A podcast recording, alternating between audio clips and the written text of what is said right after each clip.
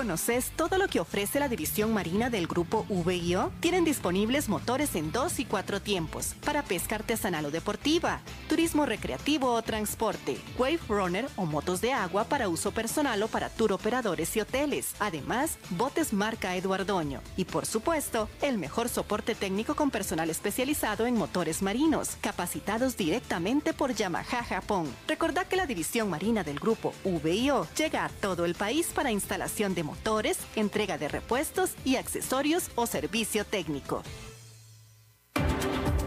Hola, ¿qué tal? Saludos, bienvenidos a esta emisión de A las 5 con su servidor Alberto Padilla. Muchísimas gracias por estarnos acompañando. Gracias por estar ahí. Le mando saludos calurosos y cálidos desde las instalaciones y la señal de CRC 89.1 FM en San José, Costa Rica desde donde estamos transmitiendo hasta el punto en el tiempo y en el espacio en el que usted nos está escuchando, porque estamos saliendo en diferentes vías, por ejemplo en Facebook Live, en la página de este programa, a las 5 con Alberto Padilla, así como también en podcast, en las diferentes más importantes plataformas para ello, Spotify, Apple Podcast, Google Podcast y otras tres más plataformas. Aquí en Costa Rica, este programa que sale en vivo en este momento a las 5 de la tarde, se repite todos los días a las 10 de la noche aquí en CRC 89.1 FM. En las demás plataformas usted lo puede escuchar a la hora que usted más quiera. En esta ocasión, al otro lado de los cristales, tratando de controlar los incontrolables, el señor David Guerrero y la producción general de este programa a cargo de la señora Lisbeth Ulet. Bueno, pues justo cuando pensaba la empresa que ya estaba con sus mejores tiempos por venir, Boeing recibió otro golpe donde más le duele, que es en la seguridad. La Boeing, esta productora de aviones estadounidense, lleva años tratando de asegurar a sus clientes, a los reguladores y al público que sus aviones son seguros y hoy todo parece que esa labor se pudo poner incluso más difícil. Esto porque aerolíneas de Estados Unidos, de Corea del Sur y de Japón estacionaron en tierra a decenas de aviones Boeing 777 después de que el sábado uno de estos de la aerolínea United sufriera una falla catastrófica en un motor diseminando partes sobre los suburbios de Denver. Al día siguiente, Boeing recomendó el que las aerolíneas que vuelan este tipo de aviones dejen de volar estas versiones de la aeronave que están equipadas con motores Pratt Whitney 400-112, mientras las autoridades estadounidenses investigan ese incidente.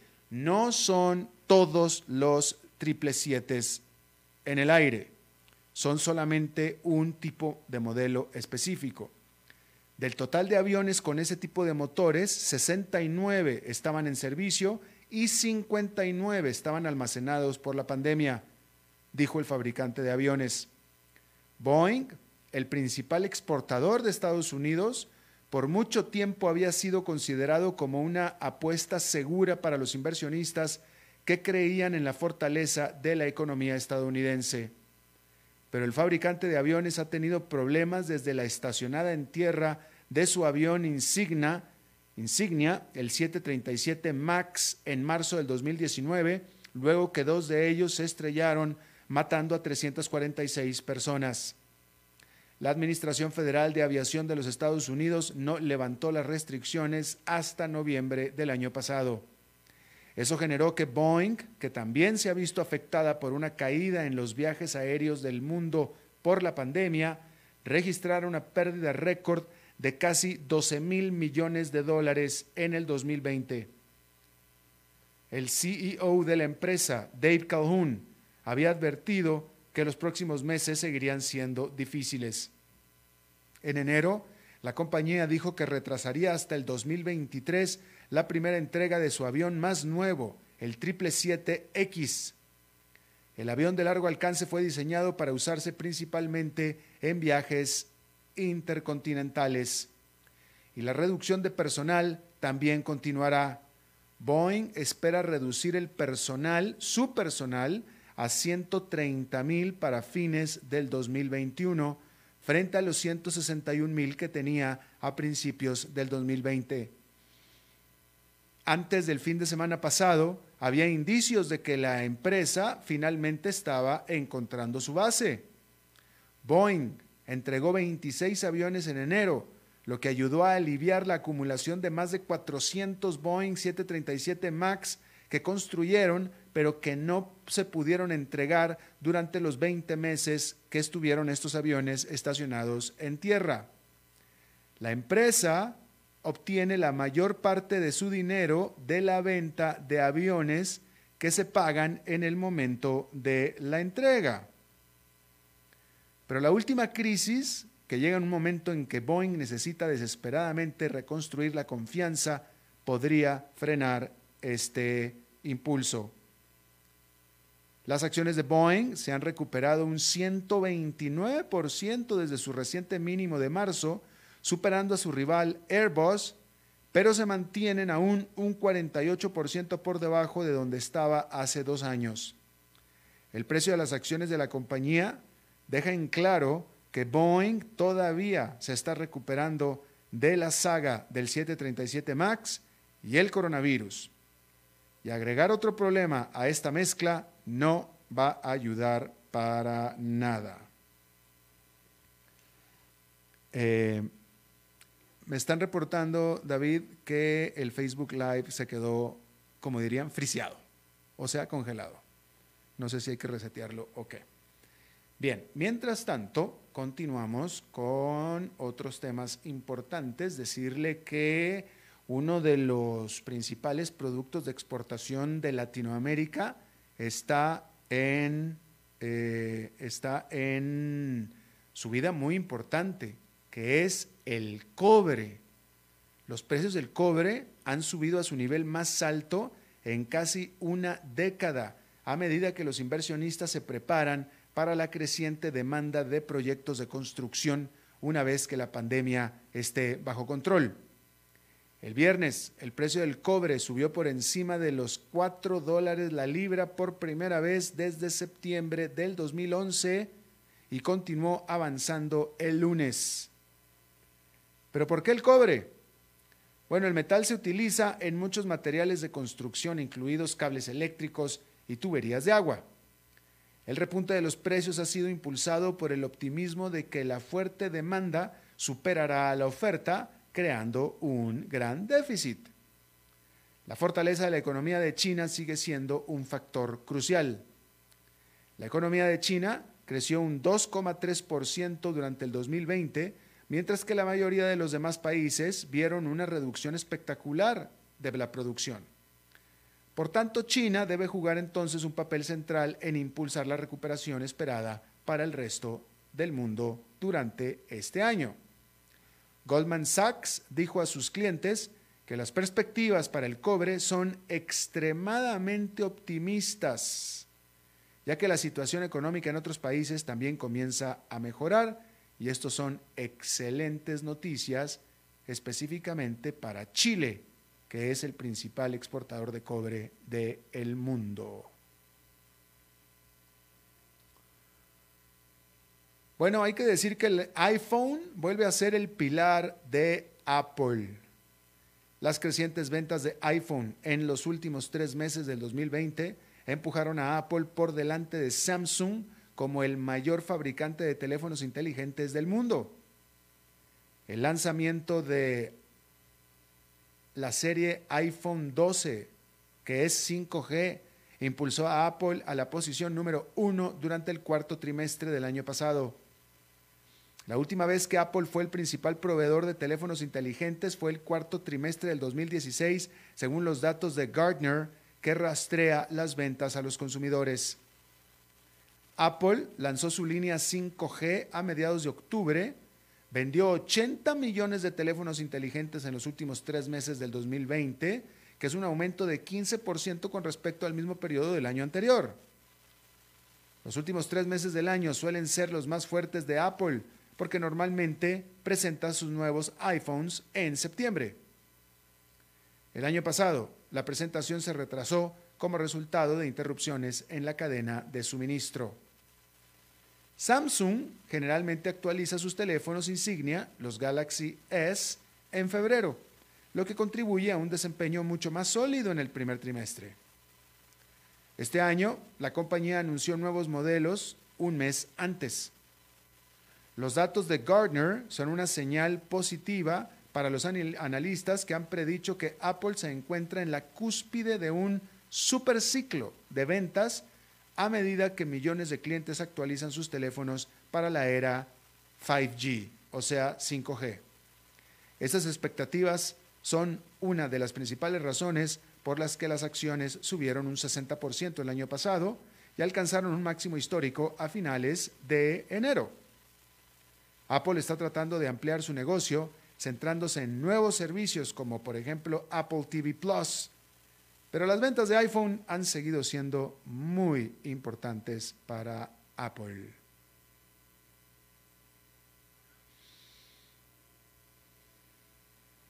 Bueno, hay que decir que hace cinco años los republicanos del Senado de Estados Unidos le negaron una audiencia a Merrick Garland, a quien Barack Obama había nominado para la Corte Suprema de Justicia.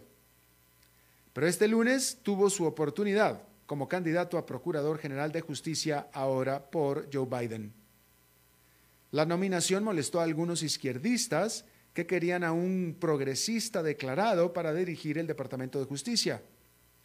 Pero el centrismo de Garland debería de hacer que su confirmación sea relativamente fácil y Biden ha nominado progresistas para puestos en el departamento, en particular Vanita Gupta como fiscal general adjunta y Kristen Clark como fiscal general adjunta para los derechos civiles.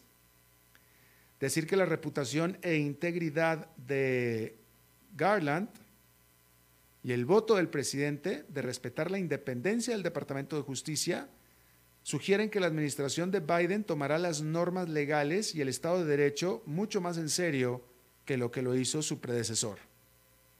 El nombramiento también le dará a Biden la oportunidad de llenar una posición en la Corte estadounidense de apelaciones del circuito el Distrito de Columbia, o sea, de DC o DC, que a menudo se considera como la segunda corte más importante de los Estados Unidos.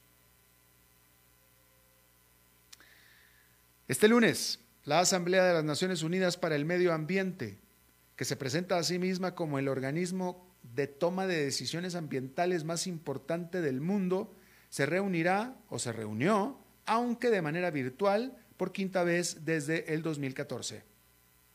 Los que se conectaron al videolink aprobaron los presupuestos y hablarán sobre cómo los países deben reducir las emisiones de gases de efecto invernadero y pérdida de biodiversidad al responder a la pandemia de coronavirus. El programa de las Naciones Unidas para el Medio Ambiente, que convoca esta asamblea, desea subrayar la conexión entre estos problemas que describió en un informe publicado la semana pasada titulado Hacer las paces con la naturaleza.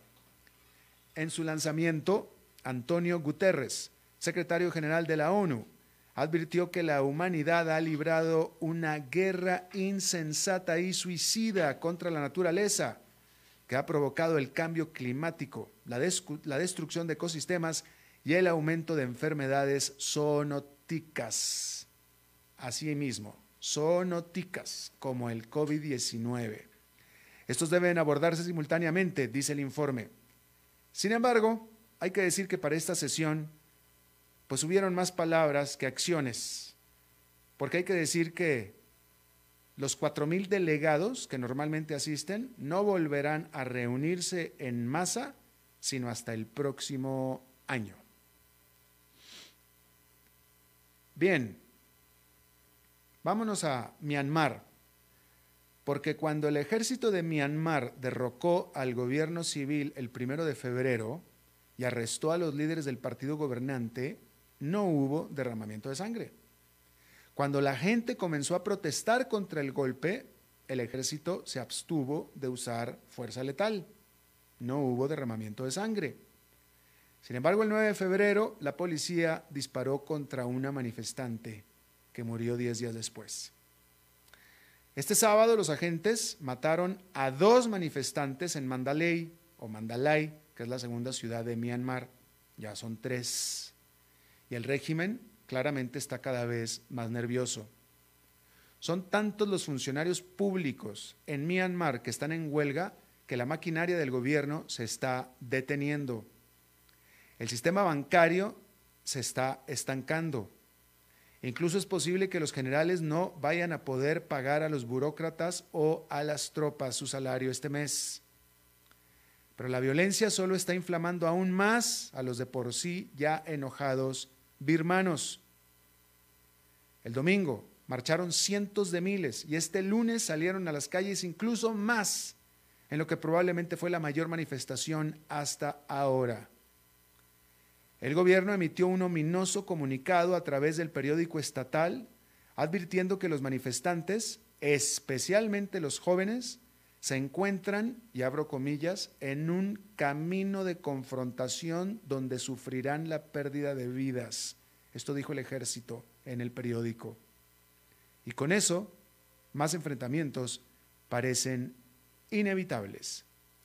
A título personal, en opinión personal, déjeme le digo que a mí me parece, y tan solo es una vez más, pero a mí me parece que los ciudadanos de Myanmar le están demostrando a los ciudadanos de otros países, en otros continentes, que sí se puede, que claro que se puede, que históricamente se ha podido.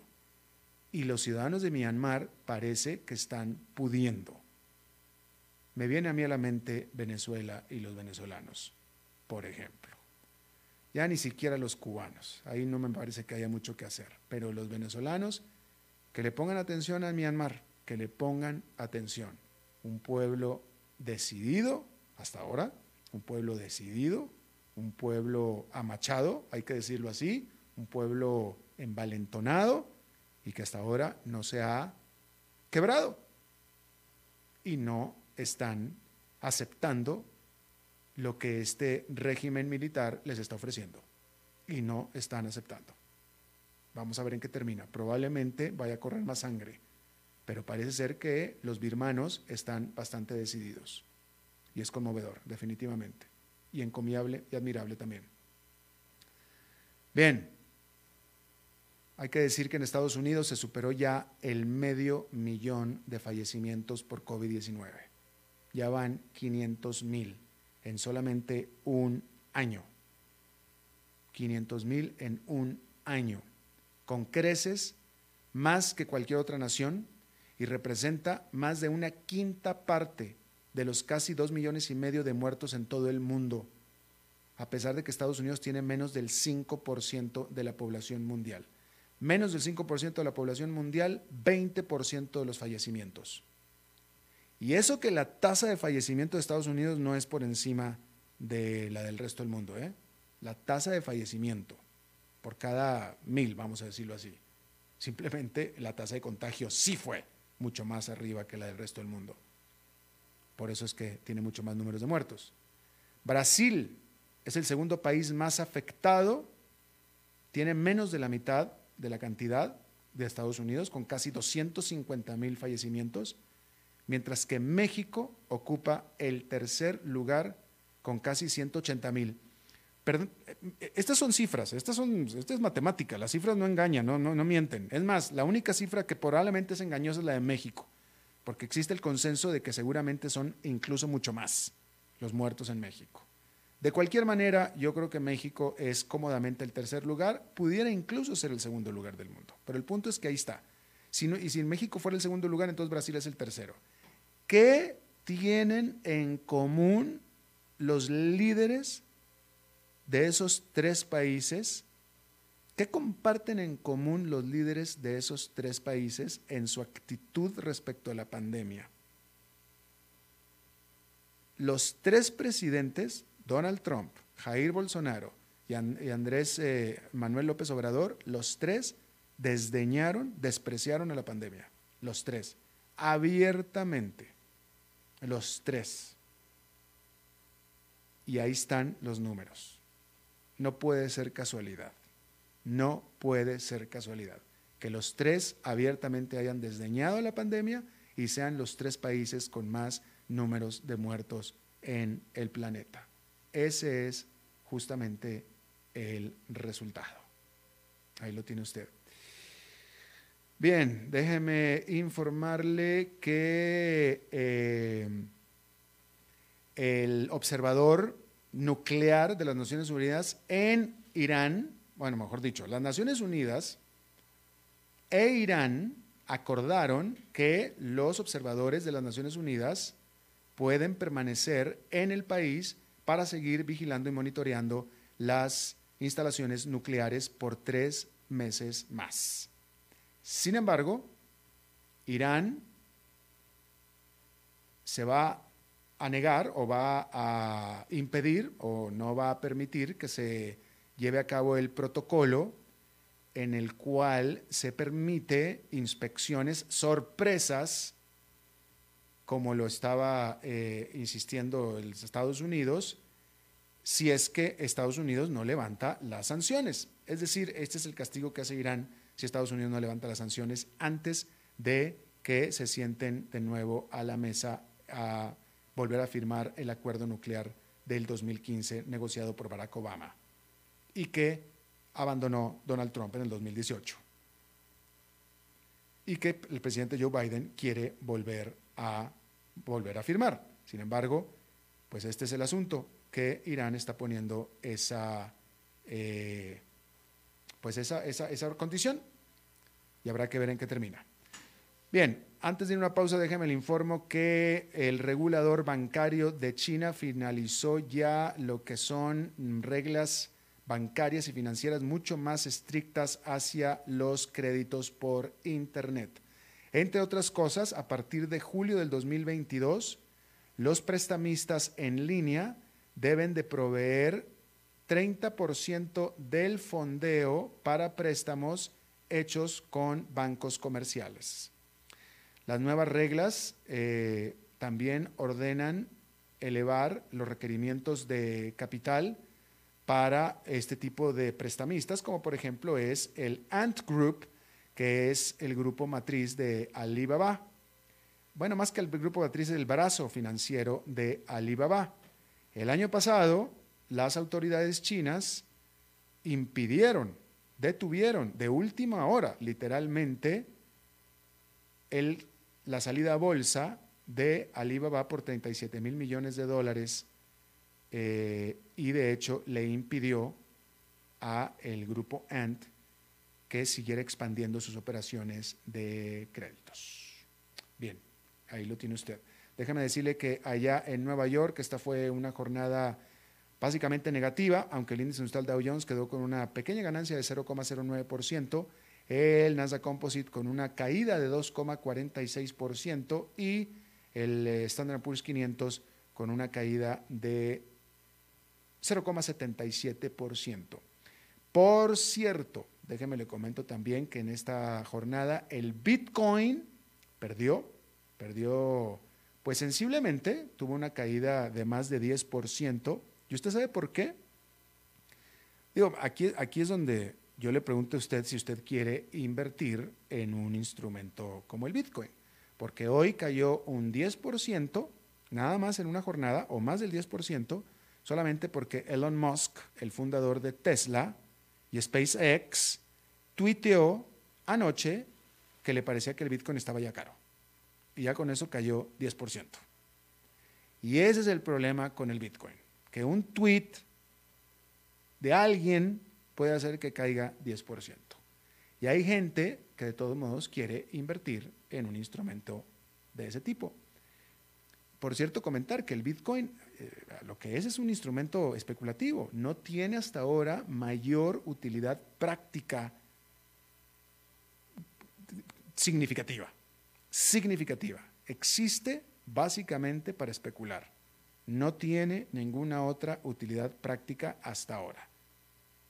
Sí, Tesla ya lo acepta para, para, o lo va a aceptar para comprar automóviles, pero ese es el primero y acaba de suceder. Por lo demás, es básicamente un instrumento especulativo. Por cierto, rápidamente, la Suprema Corte de Justicia de los Estados Unidos le dio la espalda al expresidente Donald Trump y ya determinó que sus declaraciones fiscales deban ser entregadas a quien lo requiere. ¿Y quién lo requiere? La fiscal de Nueva York. Así es que ya se, se abre la vía para que ahora sí las autoridades judiciales le metan la lupa a los números fiscales de Donald Trump, que claro que tienen que tener algo, puesto que Donald Trump lo quiso guardar como el secreto mejor guardado del planeta, que no era ni tan mejor guardado porque desde el momento en el que lo quiso guardar también ya se sabía que algo tenía que estar escondiendo. Y eso es justamente lo que van a investigar los fiscales. Y claro que hay algo que quería esconder y eso puede significar grandes, grandes problemas para Donald Trump y para sus empresas. Hay una razón muy particular por la cual él se negaba por completo a entregar sus números fiscales y ahora ya los va a tener que entregar a fuerza y eh, pues vamos a ver en qué resulta. Pero de que hay, hay, eh, de mínimo mano negra, pero de que hay grandes eh, asuntos ilegales, claramente los hay. Por eso no quería entregarle sus, sus, eh, sus números, sus declaraciones. Así es que esta noticia apenas está empezando, por supuesto que habrá mucho que vamos a ver en el futuro al respecto. Vamos a hacer una pausa y regresamos con nuestra entrevista de hoy a las 5 con Alberto Padilla por CRC 89.1 Radio. ¿Sabías que la división marina del grupo VIO ofrece gran variedad de accesorios y repuestos? Así es, cuentan con un gran stock de repuestos para motores de dos tiempos y cuatro tiempos marca Yamaha, accesorios para botes como direcciones hidráulicas, defensas, remos, aros y chalecos salvavidas, bombas de achique, cables de mandos, entre otros. Además, en la boutique podrás encontrar ropa, gorras y otros accesorios marca Yamaha. Puedes visitarlos en sus tres sucursales propias en San José, Sierpe de Osa y Playas del Coco, o en sus dos distribuidores en Limón y Punta Arenas. Cuidémonos más. Cada día falta menos.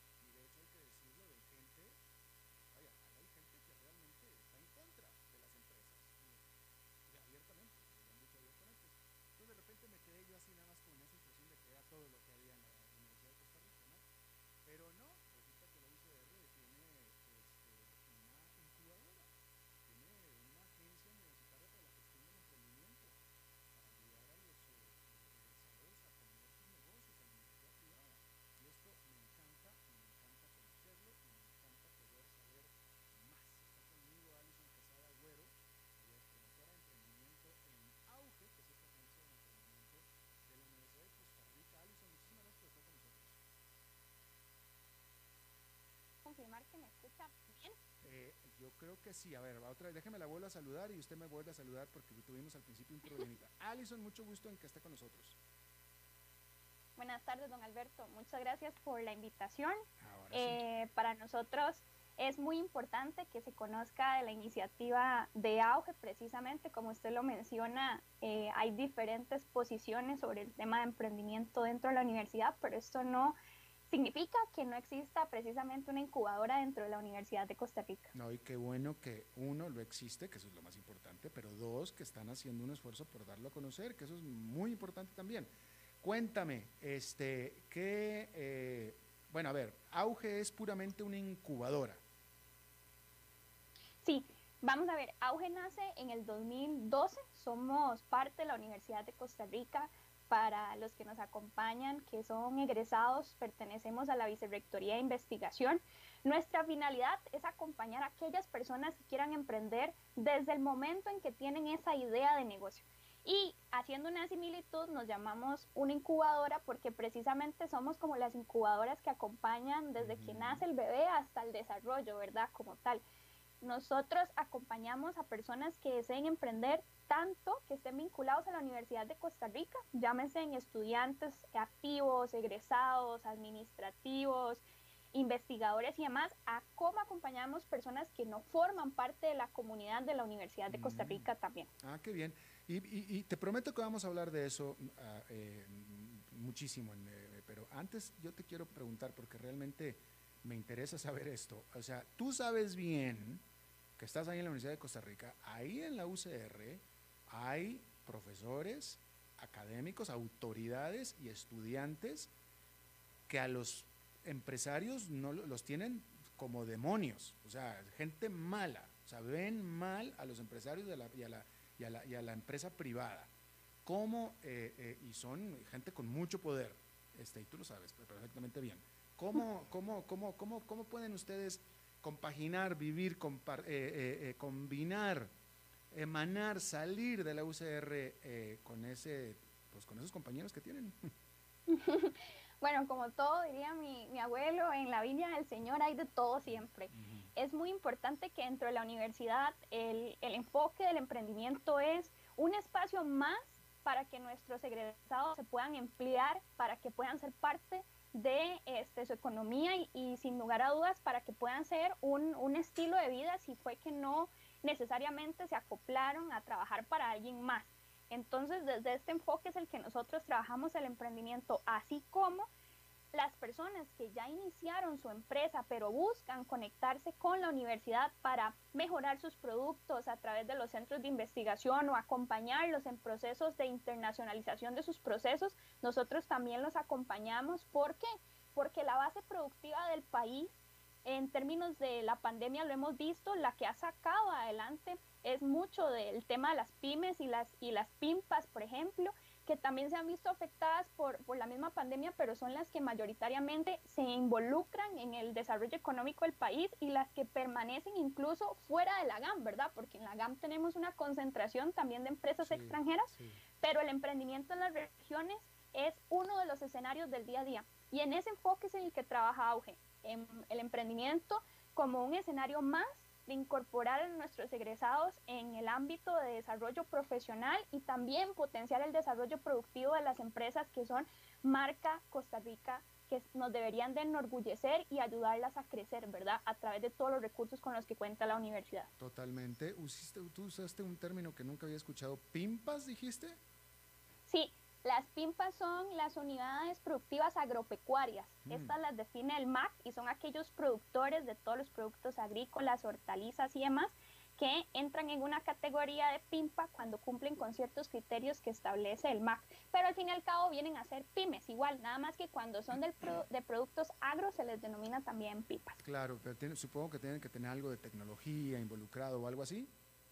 Lo que tienen que tener es un producto este, agrícola ya estandarizado con ciertos criterios de calidad que establece el MAC, pero comparten esta doble categorización de ser PIMPAS y, pymes al mismo tiempo. Ya. Eh, ¿Qué tanta experiencia tienen los académicos de la UCR eh, en el mundo empresarial para, para, para poder este, apoyar y guiar y acompañar a estos emprendedores? Bueno, les, les puedo comentar algunos ejemplos. Desde los centros de investigación, por ejemplo, el CITA, el Centro en Tecnologías de Alimentos, el acompañamiento a emprendedores siempre ha sido constante desde su creación. A través del centro los emprendedores mejoran sus productos, obtienen cosas como lo que a veces vemos en los empaques, registro sanitario y demás.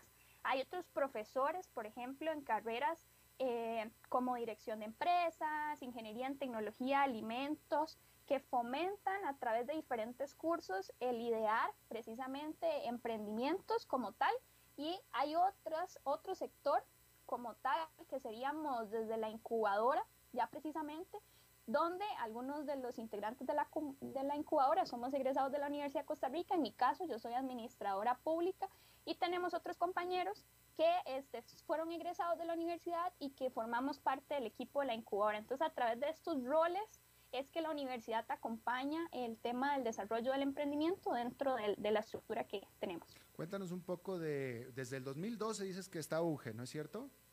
Correcto. Cuéntanos un poco de los dos casos así más emblemáticos, más conocidos o más que les haga sentir orgullosa a la UCR. No, yo voy a decir dos, no de los que me haga sentir más orgullosa, porque son muchos los que me hacen sentir muy orgullosa. Entonces, voy a poner dos ejemplos que combinan diferentes factores, mm. ¿verdad? Desde que nace Auge, nosotros hemos acompañado todo tipo de emprendimientos. ¿A qué nos referimos con esto? Emprendimientos en el área alimentaria, en el área tecnológica, en el área de educación también como tal.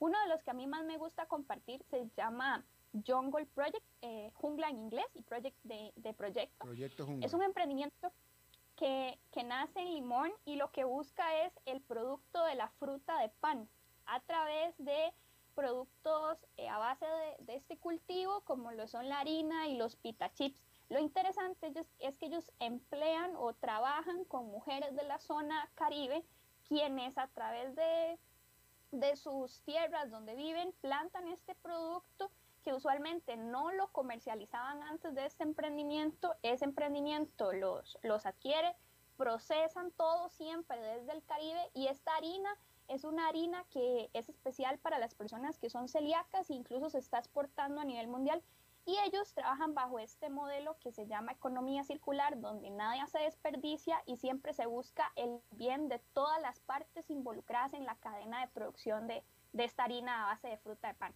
Es uno de los emprendimientos que se puede llamar un emprendimiento social porque tiene un impacto en una población que usualmente no hubiera estado vinculada a una producción de un, de un alimento y es uno de los emprendimientos también más amigables con el medio ambiente que tenemos y, y nos llena de mucho orgullo este ejemplo. ¿Cuánto, cuánta, cuánta, gente emplea? Me, me, me, encanta que estén en Limón. ¿Cuánta gente emplean? ¿Cuántos limonenses emplean? Ahorita ellos están trabajando en extender estas, este cultivo porque es un cultivo que requiere cierto proceso. Han trabajado con alrededor de 12 mujeres en, en, la zona de Limón que son propietarias de terrenos donde se está sembrando este, este cultivo. Ok, sigue siendo, ok, una empresa pequeña todavía.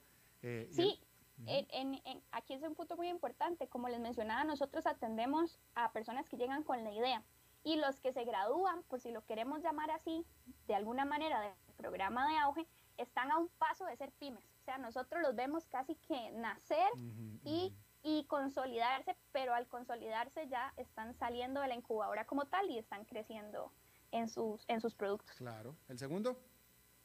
El segundo está asociado precisamente a eh, un ejemplo que a mí me parece muy interesante, don Bernardo, que es fiel oyente del programa, Bernardo Escobar, de un emprendimiento que se llama Lingocol, que es un servicio de traducción simultánea en, eh, antes pre-pandemia eran eventos, post-pandemia, lo interesante, don Bernardo, que es un ejemplo que a nosotros nos gusta contar para inspirar estos cambios eh, o a la reacción a estos cambios, es que don, don Bernardo eh, hizo un ajuste en su modelo de negocio, como llamamos nosotros, y ahora da un servicio de traducción precisamente para llamadas como las que uno tiene en Zoom, con, con muchas personas que ahora la facilidad de la tecnología nos permite hablar simultáneamente con muchas personas en otros países. Don Bernardo es una persona inmigrante que vino a nuestro país con el deseo de emprender y buscar un mejor destino para su familia y salió adelante con ese emprendimiento que se llama Lingocol y vino la pandemia, pero a pesar de ello logró buscar cómo sacarle ventaja a la experiencia que él tiene, que es en, en traducción simultánea lingüística. Y sigue, sigue operando con normalidad.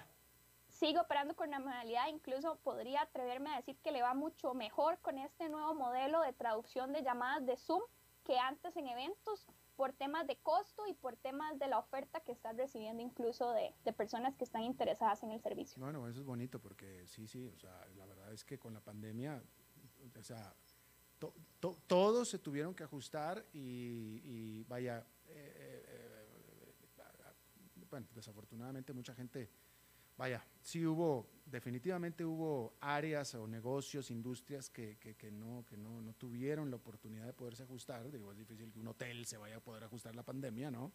pero, pero sí, sí dio la oportunidad de reinventarse y de ser creativos para, para muchos otros segmentos, como este caso de don Bernardo, que me da mucho gusto. Este, bueno, y cuéntame, para alguien que no es graduado, que no se egresó, que no está estudiando en la UCR, ¿cómo accesan o cómo pueden acceder a Auge? Claro, a través de nuestro sitio web augeucr.com hay una pestaña que se llama Contáctenos. Nosotros tenemos un calendario de atención al público abierto. Cualquier persona puede sacar una cita de atención con uno de nuestro, de nuestro equipo, quien en esa cita le va a poder contar sobre el programa de acompañamiento que tenemos en Auge, cuáles son las oportunidades de formar y los beneficios de formar parte de la incubadora y a través de esa videollamada la persona... Es, este, va a conocer más información sobre nosotros. He de decir que esa, que esa llamada es totalmente gratuita porque algunas personas también nos preguntan y la agenda en el día y la hora en la que la persona considere que su agenda lo permite también. Eh, eh, usted no financian, ¿verdad? Sí, sí, financiamos a través del sistema de banca para el desarrollo. Mm. Nosotros somos una agencia operadora del sistema de banca para el desarrollo. ¿Qué tipo de requisito o qué tipo de empresa o emprendimiento tiene que ser? ¿Puede ser cualquier emprendimiento? No, tenemos diferentes programas. Ahorita tenemos tres programas que se manejan por convocatoria. La información de la convocatoria la pueden revisar a través de nuestro Facebook, eh, augeucr.com tenemos una convocatoria eh, orientada hacia las empresas que están iniciando, o sea, así registrándose apenas en el Ministerio de Hacienda, que la idea es impulsarlas a que desarrollen sus negocios. Tenemos una convocatoria destinada a personas que todavía no han pensado una empresa, sino que quieren hacer algo que nosotros llamamos un prototipo, una primera versión del servicio o producto para ver cómo le va y tenemos una tercera convocatoria que está asociada a pymes o pimpas que se asocian para eh, conformar una figura que se llama consorcio, que es una figura que el Ministerio de Economía está impulsando mucho para el encadenamiento productivo en las regiones. Estos tres programas van a estar abiertos durante el 2021 y pueden consultar toda la información, requisitos y este, documentos que se deben de completar en el Facebook. Siempre los publicamos a detalle por ahí. Pero puede ser cualquier tipo de emprendimiento. Es decir, si yo quiero hacer un emprendimiento de desarrollo de videojuegos o un emprendimiento de desarrollo de aguacates, en ambos casos puedo ir a auge. Sí, no, el área económica, si podemos llamarlo así, no importa. Lo que es muy importante para nosotros es que el emprendedor tenga claro qué es lo que está eh, solucionando cuál fue la oportunidad que observó como tal y dependiendo de la maduración, de qué tan claro tiene la idea o si ya ha vendido o si ha tenido clientes y demás, lo ubicamos en alguno de estos programas. Sí es muy importante decir que son fondos públicos y que por ende tienen un carácter de que la persona tiene que estar eh, al día con las obligaciones con el Estado, ¿verdad? Claro. Por último, así, ya, la última así, promoción. Antes, ya después de esto ya te voy a tener que cobrar. Entonces, la última es, si yo soy un muchacho un emprendedor que tengo una idea de un negocio y que tengo una idea que creo que va a tener mucho éxito y no sé cómo hacerlo, ¿por qué he de acudir a Auge? Bueno, en, auge, justamente estamos por iniciar la etapa 1 para las personas que están decidiendo si se quieren emprender o no. Es un curso de una semana, la inscripción va a estar abierta hasta el viernes 12 de febrero. Este curso tiene un valor de 25 mil colones. El ingresar a auge le da beneficios a acceder a los fondos de capital semilla que le llamamos nosotros del Sistema Banca para el Desarrollo, tener la posibilidad de interactuar con los más de 150 centros de investigación de la universidad, también formar parte de la incubadora más consolidada de Latinoamérica, de acuerdo al benchmarking de V-Index y también formar parte de la comunidad emprendedora más grande de la región porque Auge articula tanto con incubadoras de Costa Rica, pero también a nivel de países como Chile y México. No estuvo nada mal para ser gratis, ¿eh, Alison? no, no, no, estuvo súper bien ese comercial. Quiero que vayas a otro programa en otra estación a ver si no te cobran haciendo estos anuncios que vas a decir tú. ¿Ves? Aquí también somos incubadoras de auge nosotros aquí. Gracias, Alison Quesada Agüero, promotora de emprendimiento de auge. Muy buena promotora, por cierto. Te agradezco mucho que hayas platicado con nosotros. Muy interesante. No, muchísimo gusto por el espacio, invitarlos a que visiten nuestro sitio web, que se animen a pedir esa cita de atención al público. Nunca es tarde para echar adelante esas ideas de soluciones y problemas que hemos vivido durante la cotidianidad, en pandemia o, o post o prepandemia incluso. Totalmente, totalmente, yo estoy contigo. Bueno, muchísimas gracias, Alison, de Auge, de la UCR. Vamos a hacer una pausa y regresamos con Eugenio Díaz. A las 5 con Alberto Padilla por CRC 89.1 Radio. ¿Sabías que la división marina del grupo VIO ofrece gran variedad de accesorios y repuestos? Así es, cuentan con un gran stock de repuestos para motores de dos tiempos y cuatro tiempos marca Yamaha, accesorios para botes como direcciones hidráulicas, defensas, remos, aros y chalecos salvavidas, bombas de achique, cables de mandos, entre otros. Además, en la boutique podrás encontrar ropa, gorras y otros accesorios marca Yamaha. Puedes visitarlos en sus tres sucursales propias en San José, Peteosa y Playas del Coco, o en sus dos distribuidores en Limón y Punta Arenas. Cuidémonos más. Cada día falta menos. Tengamos paciencia. Sabemos que al final juntos lo vamos a vencer. Recordemos que en esta época de COVID-19 hemos logrado hacer cosas que alguna vez creíamos imposibles. Resistamos un poco, que cada día estamos más cerca de reencontrarnos. COVID-19, un problema de todos que resolvemos cada uno. Un mensaje de la Cámara Nacional de Radiodifusión, Canara. Haga crecer su negocio. Facebook, Mercadeo y más. Imágenes en alta definición, estrategia de crecimiento y muchos beneficios. Información al 7189-5277. Paquetes especiales desde 40 mil colones mensuales. Sí, todo eso desde 40 mil colones mensuales. Contáctenos al 7189-5277.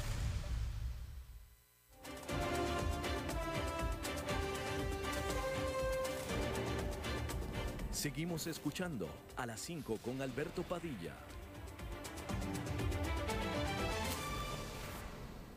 Bueno, es lunes y los lunes son de hablar de bienes raíces con Eugenio Díaz. Eugenio. Hola Alberto, ¿cómo, cómo te va? Muy buenas tardes. Buenas tardes, adelante. Muchas gracias. Bueno, el día de hoy quiero hablar sobre un tema muy bonito, muy bueno para mucha gente, en especial en estas fechas, que está buscando alquilar una casa. Este tema que tocaremos el día de hoy para algunas personas que viven en su casa propia o que tienen años viviendo en una casa alquilada, pues tal vez no será de mucha importancia, pero todas esas personas que están buscando casa o pensando mudarse de casa pronto, quiero darles el día de hoy varios consejos donde eh, les quiero dar las opciones que pueden tomar y que deben de considerar el día que vayan a escoger su casa.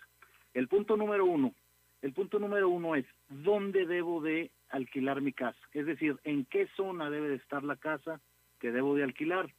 Y el consejo que les damos el día de hoy es que sea en una zona donde esté cerca de su trabajo, cerca de la escuela de sus hijos, cerca de la zona donde usted se desenvuelve. ¿Por qué? El día de hoy que vivimos en una metrópoli tan complicada, el día de hoy que estamos acostumbrados a que hay demasiadas presas en las calles, creo que la decisión más sabia, y eso dicho por muchas personas que en alguna ocasión han tomado malas decisiones, la decisión más sabia es poder estar dentro del entorno donde usted se desenvuelve, cerca de los lugares que usted acude, cerca de su trabajo, cerca del colegio de los niños, etcétera, etcétera. Así es que tengan mucho cuidado en escoger la zona y el barrio donde ustedes quieren vivir. El punto número dos, prefiero una casa o un apartamento, ¿qué es mejor? Y bueno, es algo que muchas veces tenemos que considerarlo en razón al tipo de familia o de individuo que somos. Si soy una persona soltero, si soy casado, si tengo un hijo, si tengo varios hijos, si tengo mascotas, ¿qué es lo que más me conviene? Estoy dispuesto a convivir con eh, otros vecinos en un condominio, prefiero la independencia de una casa sola, es decir, tenga cuidado en eso y piense bien, prefiero casa o prefiero apartamento. El tercer punto, quiero amenidades dentro de ese posible condominio o, o, algo cercano dentro de ese posible barrio, como por ejemplo jardines, parques, juegos infantiles, dentro de un condominio puede ser gimnasio, piscina, eh, etcétera.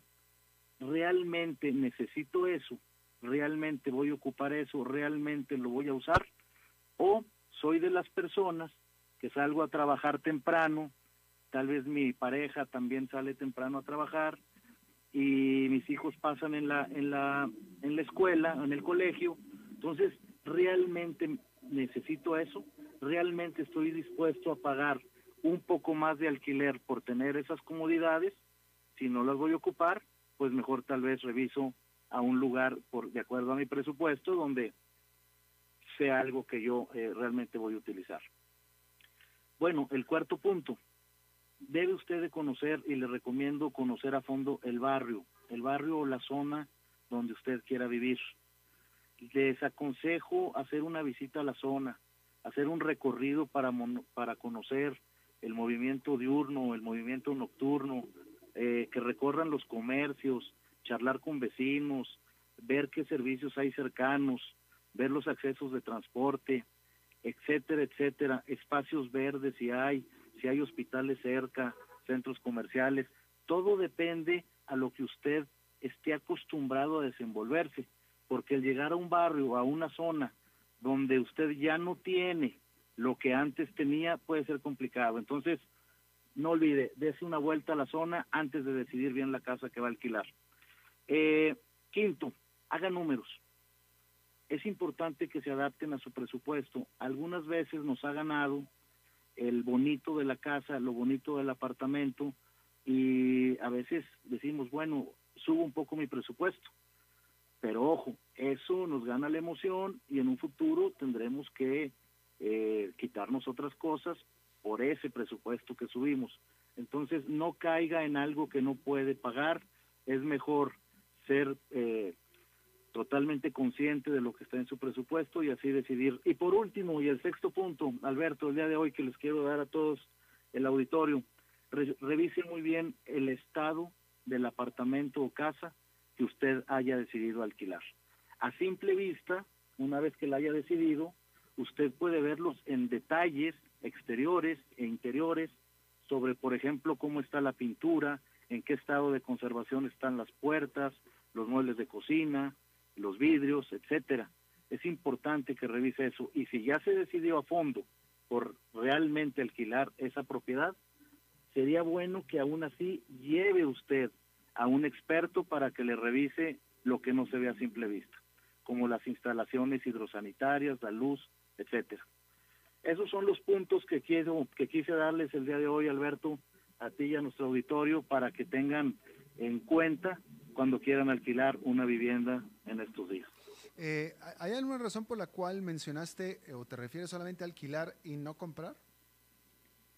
Bueno, para la cuestión de compra funcionan estos mismos que te acabo de decir, pero habrá que considerar muchos factores más, por lo menos otros cinco o diez más, que en algún próximo programa lo vamos a decir.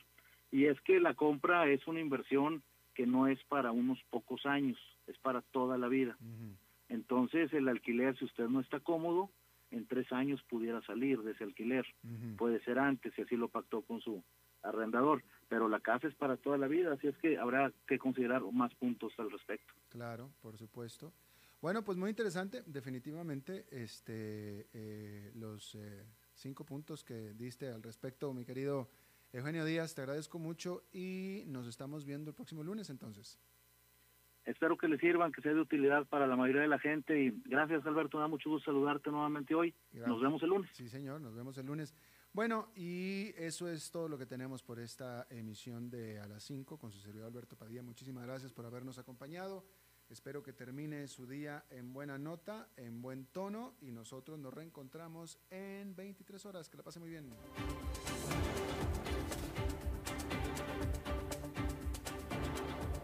Concluye a las 5 con Alberto Padilla. Un programa diseñado con el objetivo de llevarte diariamente un tema de actualidad, acompañado siempre de reconocidos editorialistas, de lunes a viernes a las 5 de la tarde por